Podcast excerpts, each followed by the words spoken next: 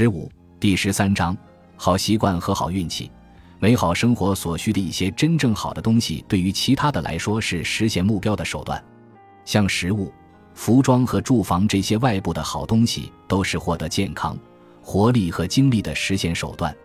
因为我们要活好，需要健康，所以我们活好就需要财富。同样道理，我们需要健康、活力和精力，是因为我们要参加一些活动，而参加这些活动是获得其他一些好的东西所必须的。如果我们活好，完全不需要去做任何事，那么我们就不需要活力和精力去积极参加活动了。此书分享为信 JNZTXY，在这些好东西的排序上，排在第一的是那些我们渴望得到它们本身。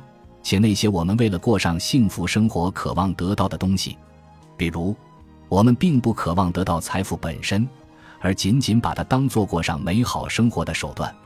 但是，像友谊和知识这样的好东西，我们渴望得到它们本身，也是因为美好生活需要得到它们。有些好东西是有限的，另外一些是无限的。比如，财富和身体的愉悦就是有限的。你想得到的比你需要的更多，其实对你没有什么好处。知识、技能和思想的快乐是无限的，它们越多越好。而这些往往是你不可能拥有太多的。如果那些好的东西没有限制，你想要的可以比你需要的更多。如果所有好的东西都是同样重要的，那就没有什么是因为别的原因被追求的。如果想要某些看上去对你很好的东西和追求另外一些真正对你好的东西，这两件事不相冲突。如果生活可以这样过的话，那么过上美好生活就几乎没有，或者说就没有困难可言了，也没有必要为了成功的追求幸福养成选择和做决定的好习惯了。但是，亚里士多德知道事情并不是那样。如果你现在想一想你自己的生活，你就会明白亚里士多德是对的。想想你曾经的遗憾，想想有多少次你因为懒惰不愿意去做你需要得到某种东西而必须去做的事而感到后悔。想想你什么时候放纵自己贪睡贪吃，后来又多后悔。再想想多少次你本应该去做而又因为害怕遭受的痛苦而没去做的事儿。如果这其中的任何一次你做出了正确的选择或决定，那你就不会后悔了。让你不留遗憾的那些选择和决定，会有利于你追求幸福。他们会把真正的好东西放在正确的位置，他们会限制那些该限制的程度，他们会把你想要的放到一边，因为你想要的阻挡了你需要得到的东西的路。亚里士多德跟我们说，道德美德就是做出正确选择的习惯。但是如果先是做出了很多错误的选择，然后又做出一两个正确的选择。这不算做出正确选择的习惯。如果错误选择的数量远远大于正确选择的数量，你就会朝着错误的方向慢慢前行，离幸福越来越远，而不是越来越近。这就是为什么亚里士多德要强调习惯的概念。你知道习惯是如何形成的？要想养成按时赴约的习惯，你就得努力做到一次次地不断守时，逐渐就形成了守时的习惯。一旦习惯形成，你就会有坚定不移的性格，努力到达你承诺要去的地方。习惯越久，就越容易那样做，就越不容易打破这个习惯，向相反的方向行进。当你养成了一种习惯，而且习惯养成的很好，你就会很高兴的去做你习惯做的事，因为做这件事对你来说是轻而易举的，几乎不费吹灰之力。你发现不按照习惯去做事是很痛苦的。我刚才所说的，对于好习惯和坏习惯都适用。如果你形成了睡懒觉的习惯，你就会很容易也很乐意把闹钟关掉，继续睡觉。按时起床对你来说既艰难又痛苦。同样，如果你已经养成习惯，纵容自己沉溺于某种享乐，或者避开承受某种痛苦，你就很难停止不这么做。在亚里士多德看来，这些都是坏习惯。因为他们阻碍你为了得到你需要得到的东西去做应该做的事，与此相反的习惯就是好习惯，因为他们能让你获得真正对你好的东西，而不是仅仅有时候看上去对你好，从长远看来对你是不好的东西。好习惯或者说道德美德就是能做出正确选择的习惯。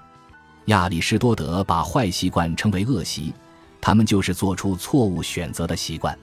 每次你做出正确的选择并付诸实际，你所做的就是朝着过美好生活这一终极目标又前进了一步。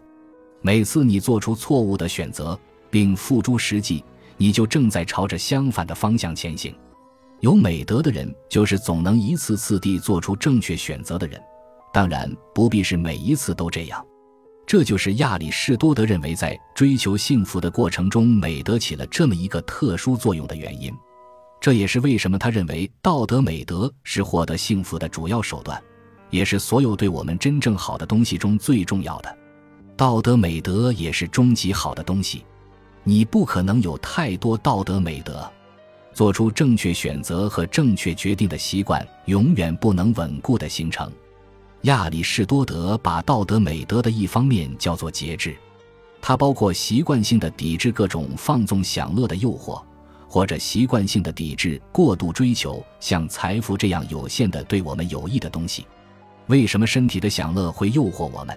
一个原因就是我们通常会马上享受它们。有节制能使我们为了长远的好处而抵制从短期看貌似对我们好的东西。有节制能使我们追求适量的财富，只把它作为得到其他好东西的一种手段，而不是把它本身当作终极目标去追求。亚里士多德把道德美德的另一方面叫做勇气，就像节制一样，它也是习惯性的性情，能为了更重要的东西去抵制享乐的诱惑，因为纵情享乐只会阻止我们得到这些重要的东西。所以，勇气是一种习惯性的性情。它可以让我们承受做事时遇到的各种痛苦，执着的为了追求幸福去做我们应该做的事。比如，我们认为获得知识和掌握某种技能是我们应该具备的理智德行，但是获得知识和技能也许是痛苦的。学习往往是件难事儿，学好如何用一件乐器，如何把字写得漂亮，如何更好的思考，这些都需要反复不断的去做那些令人厌烦、苦恼的事。那些困难的、讨厌的事总是让人感到难受，但是躲避他们注定会影响你获得应该掌握的那些真正好的知识和技能。亚里士多德把坏习惯称为怯懦的恶习。要获得真正的好东西，就要忍受痛苦和麻烦，而习惯性躲避这些的人，就如同战场上因为害怕受伤而逃跑的士兵一样，是懦夫。那些为了正义事业的胜利而敢于冒生命危险。克服受伤恐惧的士兵都是有勇气的。同样道理，习惯性的为了获得真正对他好的东西而不怕困难、不畏艰险、敢于承受痛苦的人，都是有勇气的人。节制和勇气是道德美德的不同方面，一个是抵制身体享乐的诱惑，限制我们去追求那些看似好的东西；另一个是承受痛苦和艰辛。但是这两点在一个重要的方面是相似的，他们都是在看似好和真正好之间做出正确选择的习惯，他们也是在从短期看似好的和从长期看是真正好的之间做出正确选择的习惯。这里的短期指的是今天、明天或者是下周，长期指的是整个一生。亚里士多德意识到，对于那些精力尚浅的年轻人来说，很难把眼光放长远。很难意识到眼前的快乐和痛苦与未来幸福之间的关系。他也知道，即使对于上岁数的人来说，做到这个也很难。但是，他也提醒我们，要想获得道德美德，就要努力保持在永远重要的东西与瞬间快乐和痛苦之间做出正确选择的习惯。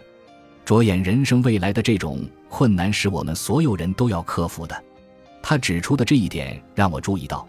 努力生活好，其实对我们所有人来说都不容易，但是那并不会阻止人们去追求目标，也不会让我们放松努力的责任。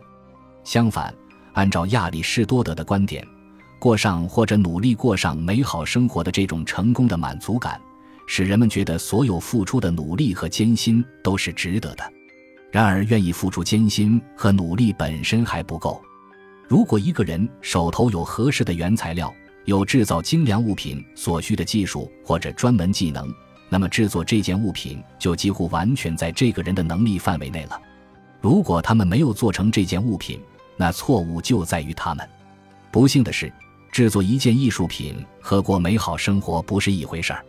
但是做成这件事不完全在我们自己的能力范围内。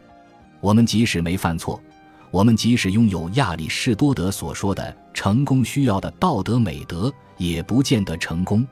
良好的选择习惯是成功的前提，但是有了这样的好习惯，并不能保证一定会成功。这一切的原因就在于，为了过上幸福生活而应该追求和拥有的真正的好东西，不完全在我们掌控的能力内。像思维上的好习惯和性格上的好习惯，这些就比另外一些像财富和健康，甚至自由和友谊等更容易在我们掌控的范围内。甚至获得知识和技能，或者形成选择的好习惯，都可能要依赖于好的家长或老师的帮助。这一点又超出我们的控制范围了。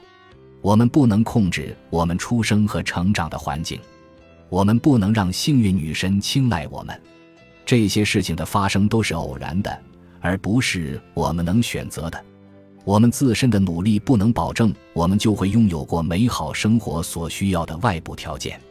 我们很好的照顾自己的身体，也不会保证我们就能保持健康和活力。抛开我们自身的善行和品德，命中可能还会遭遇贫穷、疾病、失去自由或者失去朋友。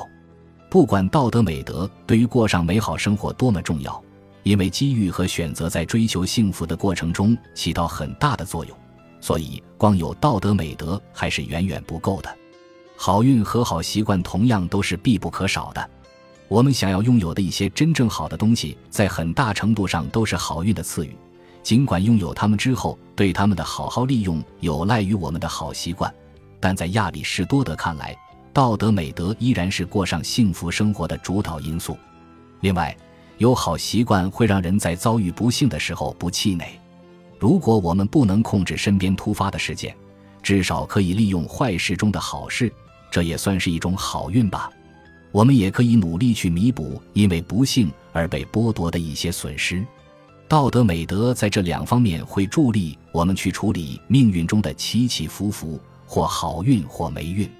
亚里士多德之所以做出上述总结，是因为他认为我们能过上美好生活要依赖以下两件事：一件事要有道德美德，因为它能让我们持续做出正确的选择；另一件是受到好运的眷顾。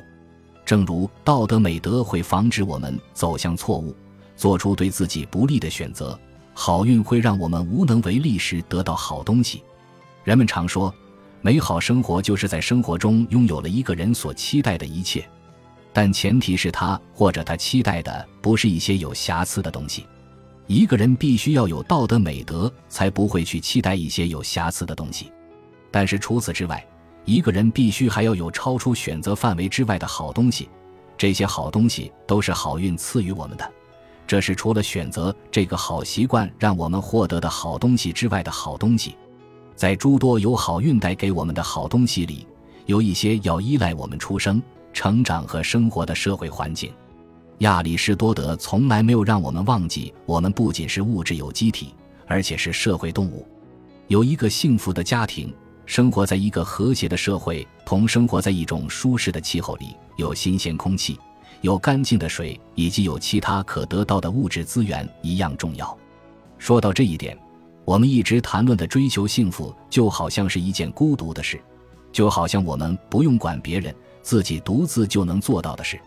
事情基本不可能是这样的。既然我们不能完全独自一人很好的生活。我们就必须要考虑做什么才能够和别人和谐的相处，我们也必须要考虑别人能为我们做的，即应该为我们做的，这样我们才能努力过上美好的生活。追求幸福生活在一定程度上是自私的，这是因为一个人所向往的美好生活实际上是他自己的美好生活，而不是别人的美好生活。但是。我们也意识到，如果不考虑别人的幸福，就不可能真正实现自己对幸福生活的追求。